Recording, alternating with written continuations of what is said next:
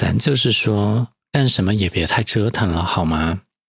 就是我觉得我的灵魂里面住的其实是一个木匠来着，就是很喜欢在家里布置家居，然后修理各式各样的家居用品。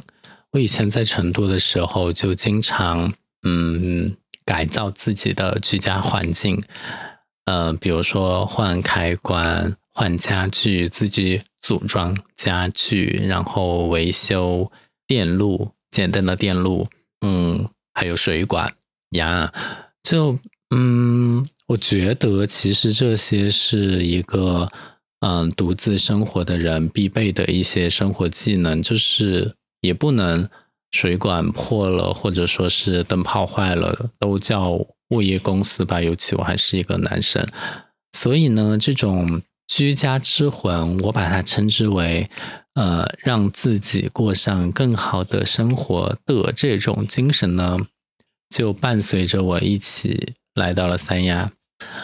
我其实就是对于换城市生活这件事情呢。对于新的这个住所是抱着一种怎么说，就是啊，我又有那个机会可以大施拳脚来发挥我所长，把一个百废待兴的地方改造成为一个自己梦想中的安乐窝呢的感觉。但殊不知，我其实当时第一天来的时候就非常的大失所望，因为我理想中的卧室一定有一件家具，就是书桌。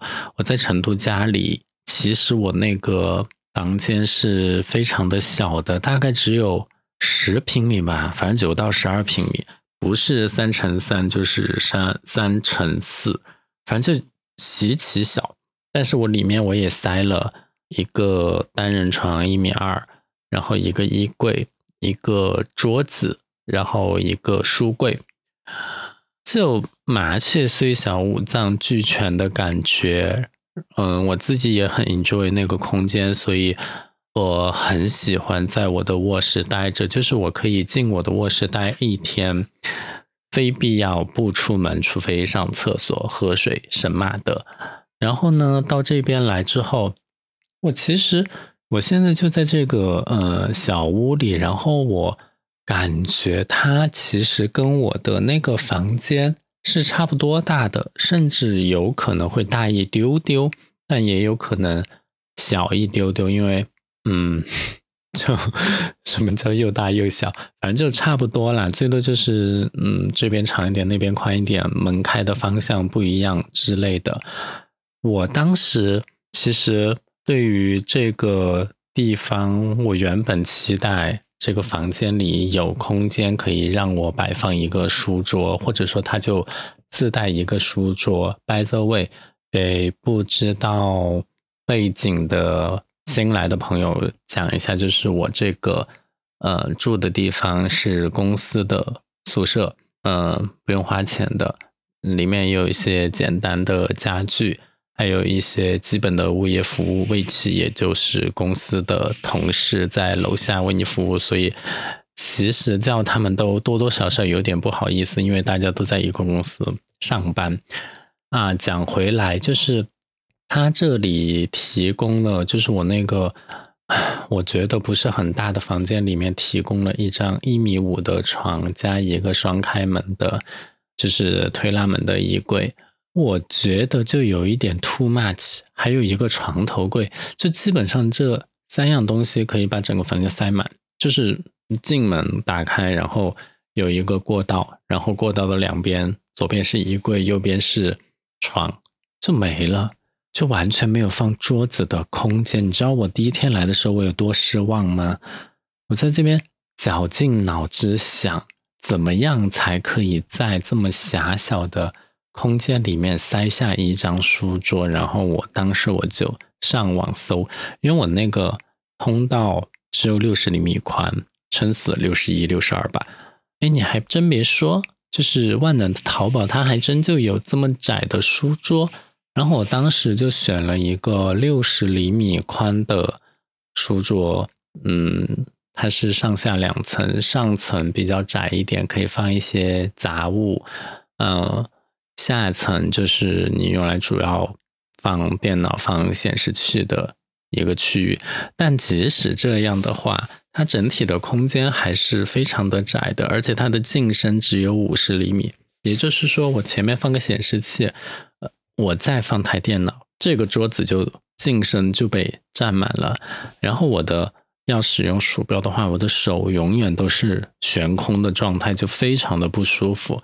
再加上它的呃横宽就非常的窄，只有六十厘米，你显示器和电脑放上去。左右两边就没了，这真的就没了。我真的有的时候连杯子都找不到地方放，所以我希望改进我生活的这种品质、这种欲望的想法是非常的强烈的。因此呢，我真的绞尽脑汁的在这边重新规划它啊家具的布置，因为 you know 公司的房子、公司的家具，你其实是不能更换的，你只能就是。改变它摆放的位置，那对于我现在的情况来讲呢，我就在它的格局上动了一些脑筋。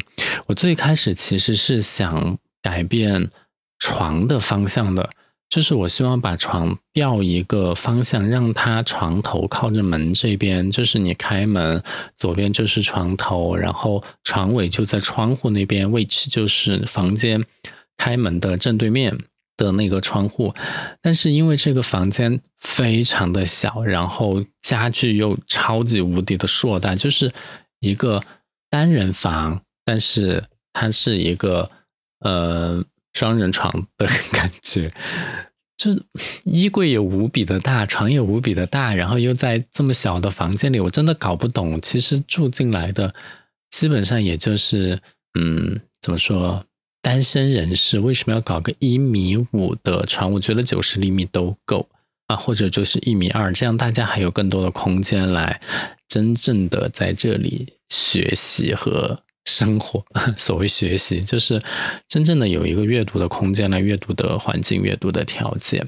但是我的床真的就是转不过方向，它基本上就是它的头靠着现在墙的这一边，尾巴离。另外的墙那边就只有三十厘米的距离，三十厘米你要转它都转不易。我都想过这个床是怎么样安装在这个房间里的，应该就是那些板材运过来到这个房间之后，然后他们就就地组装，甚至连方向都提前决定好，因为一旦组装完成，你就动不了方向了，因为它无法旋转。床的对角线是大于这个房间的。无论是横宽还是竖宽的两个宽度，好奇怪啊！居然有两个宽度。所以呢，我最开始想，诶，奇怪的声音。所以呢，我最开始想改变它的家具的摆放。我动过床的脑子，好灭绝了，因为我不可能去，嗯，有那么大的力气把床立起来，或者说。把床拆掉，然后再重新组装，因为我觉得床真的是太笨重了，而且我不知道它这个家具用的是什么木材，就是非常的沉重，真的是非常无比巨大的，就是 extremely 的沉重。我觉得我自己家里买家具，我也选的是比较好的材料了，那些木板有的实木的也不至于这么沉，我都不知道为什么会有这么沉的木头在这边。那我现在动不了床，我就只能打这个衣柜的脑子。我其实当时就想把这个衣柜也调一个方向，这样的话，它至少，嗯。就是把那个通道填满。虽然，呃，我现在只能用口头表达的方式，呃，要讲清楚这个问题，可能画个图或者做一段视频更容易让人理解。但是，案例为谁让我们是一个音频节目呢？反正你就是在听我说，也不用真正的去 get 到整个画面就行了。但是我还是尽力的去描述。就是如果说我把衣柜调转九十度，换到另外一边，靠着我的床头放的话。我其实从门到衣柜调转后的位置是有大约一米宽的宽度，可以用来放一个书桌。但是还是刚刚的问题，这个衣柜不能原地转弯，排除它重的问题。它首先它的对角线的长度就超过了这个床到墙的长度，因此它无法旋转。它旋转到一半，它就要被迫停止。除而且加之我刚刚有讲了，它是一个很很重的床，除非我就是想说，我这个力气无比大，或者我用一个千斤顶把这个衣柜顶顶到怎么说超过床的高度，然后我开始旋转。然后我再把它放下来，我觉得这个方法 OK，不然我真的是没有办法去在不拆除它的情况下搞定它。那么我是否真正的要拆除它呢？我当时也是动过这个脑筋的。我想一想啊，拆衣柜这个还是算了吧。直到我就是那个六十厘米的桌子，我在这边用了大概，哇哦，想起来也有快五个月了呢，就是接近半年，小半年，因为我。去年十月都到这了，我才到这的时候，这里面就一个床、衣柜、床头柜，然后天花板上有个灯，就是里面全部的家具就没有，甚至连床头灯都没有。我记得我才来的时候，我是打着手机的闪光灯当一个床头灯，然后我睡觉的时候我就把那个闪光灯灭了，就这么可怜。然后一步一步，我现在不仅换了吸顶灯，我有一个显示器的架灯当床头灯。我就不必像之前的这么狼狈，我真的我才来的时候我好狼狈，然后现在呢，我就是再也受不了我那个六十厘米的书桌，我觉得不行，我一定要把衣柜拆掉，然后把它调转一个方向，然后我就有一米宽的空间，我就可以把我的六十厘米宽的书桌升级为一米长的书桌。因此呢，我就决定在这个星期，也就是昨天星期六来。做这件事情，为此我做了哪些准备呢？我买了一个电动螺丝刀，我买了一个电动螺丝刀，我真的也是很傻很天真，就是我以为我我理想中，就是我本人还是组装过很多家具了，家具的连接段固定的方式，当然我们就是古代中国那种榫卯结构我不谈啊，因为现在家具中基本上见不到，它就是用卡扣。要么就是一个比较长的那个、那个、那个，我叫不出来学名，但就是螺丝钉，它扭进去之后，然后另外一个木板上有个洞，你把它拼接进去，上一个那个、那个圆圆圆形的，呃，大概一米一厘米高，然后一点五厘米直径的一个小圆扣，然后进去把它扣紧锁死，这两个木板就拼接起来了。然后要不然就是用那个。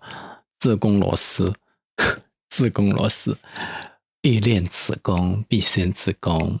我真的每次在淘宝上搜索自宫螺丝的时候，它都会出来自宫螺丝啊，真的是威力很大的螺丝呢。然后要么就做自宫螺丝啊，然后就是用 L 型的那个角码把两个木板连接起来，反正就是这种。我觉得 so easy，我就拆拆看吧。然后大不了这个木板很重，我就嗯拆一块拆一块，我感觉到什么重量合适了，我就可以转圈啦。哇塞，我真的是我人生昨天人生的错误，就是从这个地方开始。我大概是下午一点。还是两点钟我开始拆，我就直接说结果吧。我拆到七点才搞完，就呀，我都没想到居然花那么长的时间。首先，我的第一个障碍就是我有一点点，我最我最开始想到了，但是我没有付出时间的是我忘记买手套。做木工活之前，就是一定要戴手套把自己保护好。然后第二个，我穿的是短裤，就是 因为三亚很热嘛，所以。大家一定要穿那种工作的长裤，保护好自己的皮肤。我跟你讲，这个家具有什么 bug？它在这边呃放了大概四五年吧，它底部的金属螺丝全部锈完，就你根本就没有办法去正常的拧开它，你稍微一拧它就碎了，它就裂了。但是我觉得。还好，就是一般的螺丝碎掉裂掉，它就卡在里面，你取不出来。它这个就是碎成粉，你直接可以把它，就是你有耐心的话，可以一片一片的把碎片夹出来，然后就你就失去了一个零件。而且它是底部碎的比顶部更碎，就顶上还好。顶上几乎没有怎么生锈和怎么碎，但是底部真的是要么就是生超级厚的锈，要么就是锈到直接金属碎掉。哎呀，我就说这个房间真的是无比的吵，墙角全部都在掉墙皮。然后我买个除湿机，他们本地的同事还在那边说：“嗯，你太多余了。”真的，我这个房间里面我有三个，我现在有三个测量湿度的温温湿度传感器，一个是 HomePod Mini 自带的，一个是我的一个专门的温湿度传感器，一个是后来我买的一个除湿机，它自带一个传感器。只要一天不开，湿度马上飙到七十五以上，百分之七十五以上，所以是非常可怕的。只能就是呃，在我在房间里的时候，长期的开启，把湿度降到五十左右。但是也有一个 bug，就是开加那个除湿机的时候，气温会略微的升高，因为它吹出来的是热风，所以就 有点小尴尬。所以这个家具是很潮的，而且很重。你知道我是。怎么把这个家具拆开的吗？就是它是推拉门的结构，最先拆开的就是推拉门的挡板，那个很好拆，嗯，它是用四个锁扣扣住，然后你把它拆开就行了。然后完了把推拉门卸下来，推拉门其实你可以这样想，能有人安装上去，就一定有办法可以把卸下来。它其实上面有一个可以伸缩的扣子，你把那个扣子一往下拔，这个门就可以轻松的卸下来。讲的是轻松，但这个门其实也是超级无敌的巨厚重的那种门。然后两个门拿下来之后，再把里面放的那个隔板，就是它是衣柜也有上下两层结构嘛，它是用一个灵活动的隔板来分层的，然后把那个隔板再取下来。唉，那个。支撑隔板的钉子也是锈到不行，锈到那个洞里面根本就拔不出来。不过那个还好，那个只是表面锈，它还没有没有那个化成麂粉。就是如果它那个也成粉了，然后陷进里面，我觉得真的是 Oh my God disaster，不知道怎么掏出来。然后做完这一切之后，我就要把这个衣柜拆开。我觉得我最大的错误就是。把顶拆了，我先 我先拆了顶，我先拆了顶之后，哇塞，这个衣柜瞬间就失去支撑，然后四三个面的门板都开始摇摇欲坠，然后我把背板的那个固定的自攻螺丝一拆下来，两边的门板真的是就开始东倒西歪，然后它那个锁扣。就是我，我发现我必须，我以我开始以为我拆衣柜是不用把它就是掀起来的，就是无论是放倒还是把它底部露出来，结果其实是要的，所以我没有办法，我只能把这个衣柜推倒。我我我本人是没有那么大力气，所以我只能强行的推倒它，然后露出它的底部。这个时候我就发现了我刚刚讲的那些疯狂生锈的螺钉，然后只要一捅它就马上碎掉的各式的锁扣，然后搞了好一阵，其实还是有几个木板没有拔下来，那就没有办法。但是我那个时候拆的只剩三块板子了，就是 我有一个左侧的板子已经拆了下来，中间的分隔两个区的板子和右边的板子还在。然后底部的板子还在，后板和顶板已经被我拆下来了，但就这三个板子要转弯都非常的难。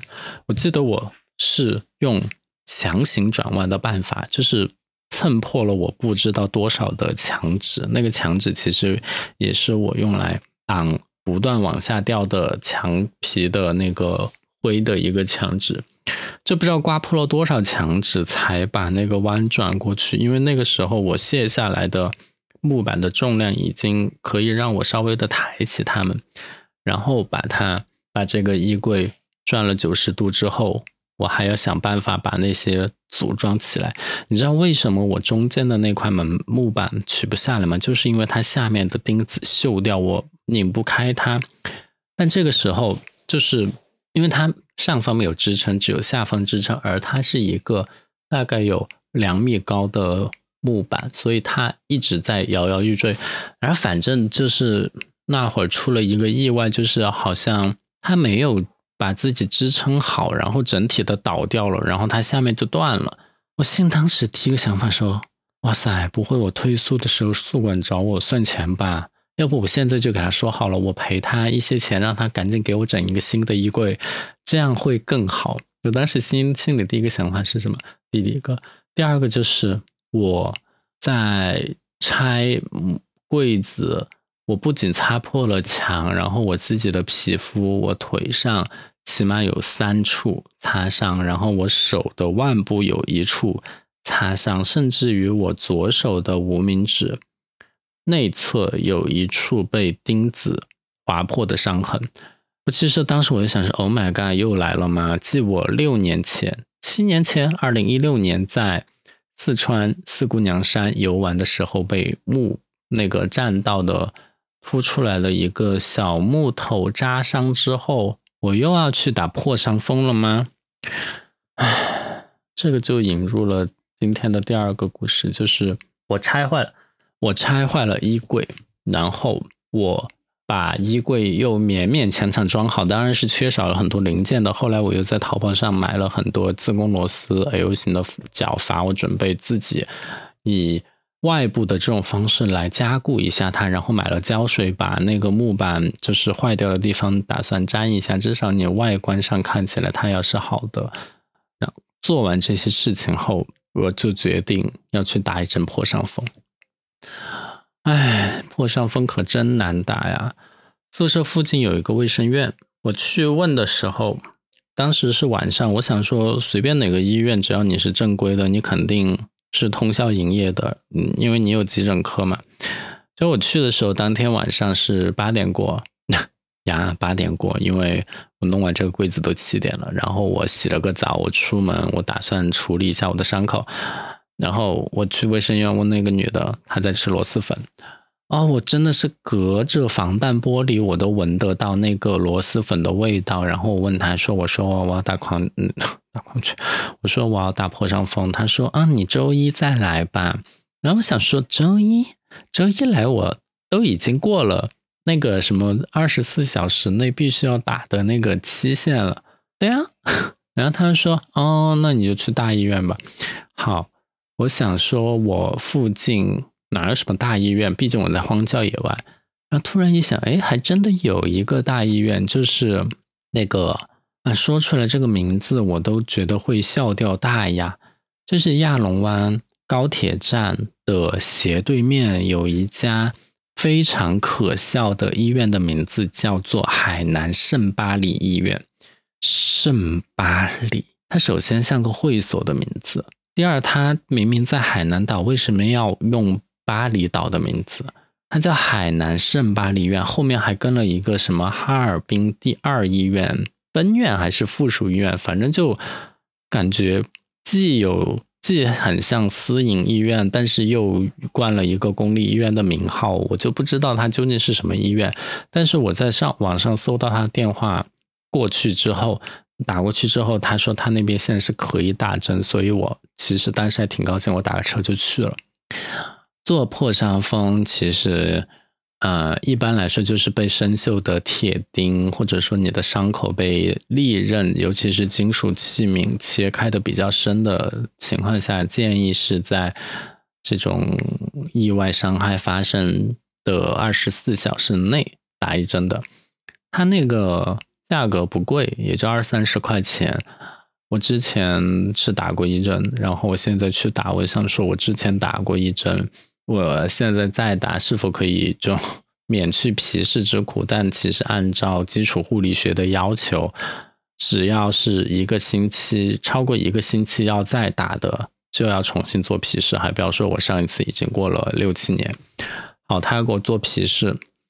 唉，说到这里就还有个槽槽点，就是我去那边看病，然后当时的急诊的医生、外科医生，我都不想说了。穿的像个高中生一样，黑色 T 恤，然后短裤，一个胖子在那边白大褂也不穿。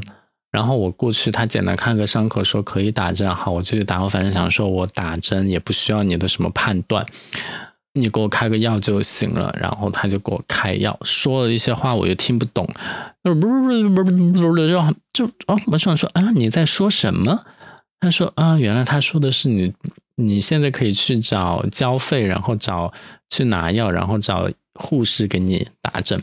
我我我真的，hello，就是舌头捋直了那么难吗？这个就是我觉得我对于这个医院的槽点从这里就开始了，就是医生首先就语言沟通有障碍，第二呢就是我去交费，然后那个他们上面就写了很多要求，首先写着夜间不能刷医保，那我想说好，这几十块钱我也不需要刷医保，然后呢就是有一堆。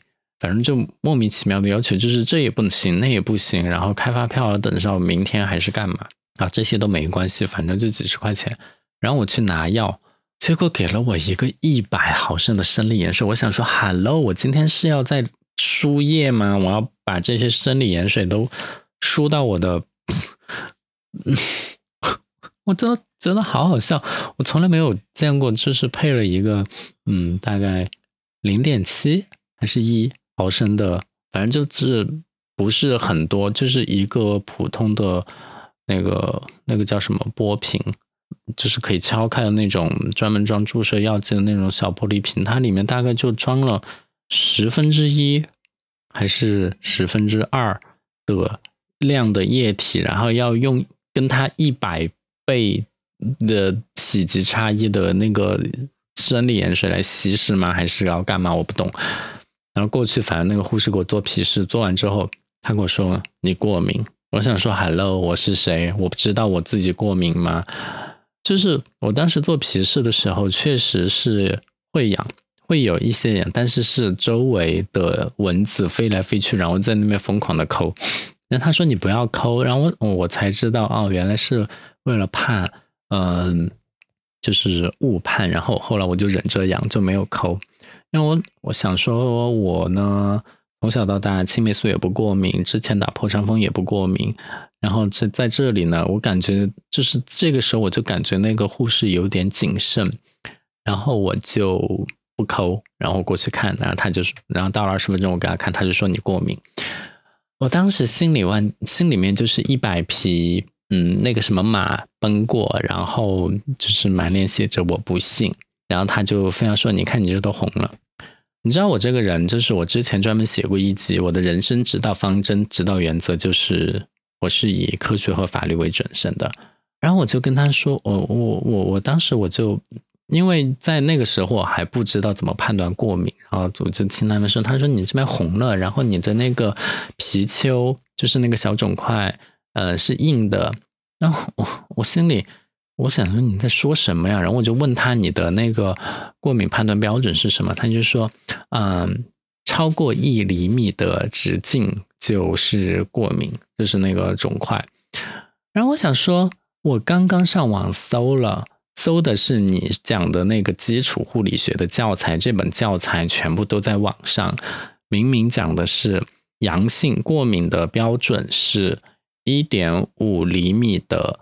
皮丘，然后发红，以及四厘米四就是直径四厘米的红疹，有这两个要求才是过敏。他指着我那个不到一厘米的硬块，硬要说它红，哎，就算它红，它也就是微红，甚至红的还没有我蚊子咬的那么红，这根本就达不到过敏要求。而且我之前是做过。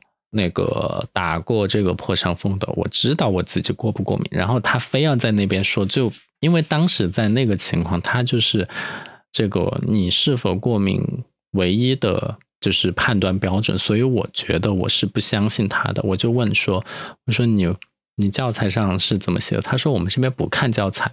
他说我们这边不看教材。那我想说，就是你一言堂嘛。然后他说让我去找医生，医生 OK 我就 OK。然后我。我就去找医生，医生说你不要跟我来这一套。他说，我就说我我问那个医生，我说你可不可以告诉我判断过敏的标准是什么？他说你不要跟我来这一套，你不要跟我说这些没用的东西。人的体质是会改变的，你今天不过敏，明你昨天不过敏，今天都有可能过敏，你明白吗？如果你不明白的话，我再跟你说一遍。就我深深的感觉到了一种无赖，不是无奈，是无赖，就是耍流氓。你明白吗？你不明白，我再跟你说一遍。这个就是一个医生跟你说的话，我看他年龄比我还小，二十多岁吧。那个护士可能年龄就更小，可能刚毕业。我有一句我觉得比较侮辱人的话，我当时没有问出来，就是你哪个医学院毕业的？我真的就不相信他，我也不相信这个圣巴里医院。然后我当时我就心里想说，我一定要投诉这家医院，然后就去看他的工牌，要记住他的名字。Of course，我当然是记住了，但是他非常愤怒的把他的名牌收了回去。他说我有病，他骂了我。我想说你。应该带牌执业，这个是你的一个基本要求。你现在还在骂我说，我就因为我看了你的名字，妈的，我也是实名就诊了，好吗？这个信息就应该是公开的，在医院这个地方，神经病啊，简直！反正我今天是星期天，明天上班了，我就会把这家医院投诉到死。那我投诉的理由是什么呢？就是我今天早上我去找了另外一个医院，因为我是昨天下午四点过扎上的，二十四小时内的话，我今天上午必须要打针。我去到了三三亚的市区里面，唉，就这个时候呢，就不得不说，成都人的精神信仰就是四川大学华西医院，然后他在三亚有一家分院。就是把以前的三亚市人民医院前面冠了一个名，现在叫四川大学华西三亚医院，就是三亚市人民医院。嗯，急诊当然周末也是要营业的，然后还是跟昨天一样，先挂号，然后去那个看诊，看诊他给你开药，开药再去交钱，交钱去拿药。人家正规医院给的是什么？两毫升的氯化钠溶液，再加上跟昨天那个一模一样牌子的，呃，叫破伤风抗毒素，没记错的话，应该是这个名字，江西那个厂生产的。然后把两个液体混合，按要求混合之后，先给你做一个皮试，二十分钟后看结果。我那个。状况，我今天做的是左手，昨天做的是右手，状况跟昨天一模一样，就是一些微红，然后有一个小肿包，因为它液体挤进去之后，它不是会撑起来、鼓起来一部分吗？就是那个肿包，但是也没扩大，然后就是正常的那种，呃，正常的就是皮肤的不均匀的那种泛红在那边。那医生看了之后，屁话没说，马上就把针给我打了。然后打了，我到现在都还没有事。我就跟你讲说，我真的不过敏啊！而且我昨天我还记得那个小护士的本子上，他记着他做的所有 TAT，which is 破伤风的缩写的皮试，呃，一半左右的人都是阳性，很明显它的阳性概率就是阳性几率是极高的，就是畸形的高。这个东西的阳性。率就也就是过敏率大概就在百分之八到十左右，百分之五十很明显是他用错了标准，不是说不是说只要红就会过敏。但是呢，我的意思就是说，嗯，大家出门在外，其实也要用一些常识来武装自己，不是别人说什么就是什么，这些东西都是有迹可循的。当遇到一个对方的。因为他所处的职业，他是一个医生，他是一个护士，他说出来的话，基于他的职业会更有权威性，但其实是错误的时候，我们就需要从原点，在这个案例中，就是基础护理学的那本书里面去找到答案。医学很难，但是判断破伤风是否过敏。一点都不难，他就写的很清楚，不过敏是什么状况，过敏是什么状况，甚至于过敏之后，我也可以给你打针，就是用一种叫脱敏注射法的打针方法给你打，就有很多办法啊。所以我真的觉得，嗯，破医院永远是破医院，进去也比较容易，什么歪瓜裂枣都在里面，我一定会把它投诉到死，然后把我昨天多交的钱要回来。好歹也有三十多块呢，嗯，不为这个钱就为恶心他，毕竟他昨天也恶心了我，所以这就是我这个星期的奇遇。我今天去打完针，就下午本来还觉得可以出去玩一下的，但是我没有带相机，所以就算了。而且我本来也就是打算出门打针，也没有想过要去景区。反正三亚也挺无聊的，就是医疗设施设备毕竟也很落后，人员的素质也很，从业素质也没有大城市那么的高。不是说它不高，因为肯定也有高的人，但是和大城市相比呢，可能他们见的病例少，所以真的就不高。然后呢，对于这种判断失准、浪费我钱的行为呢，我绝对不会姑息。所以，嗯，走着瞧吧。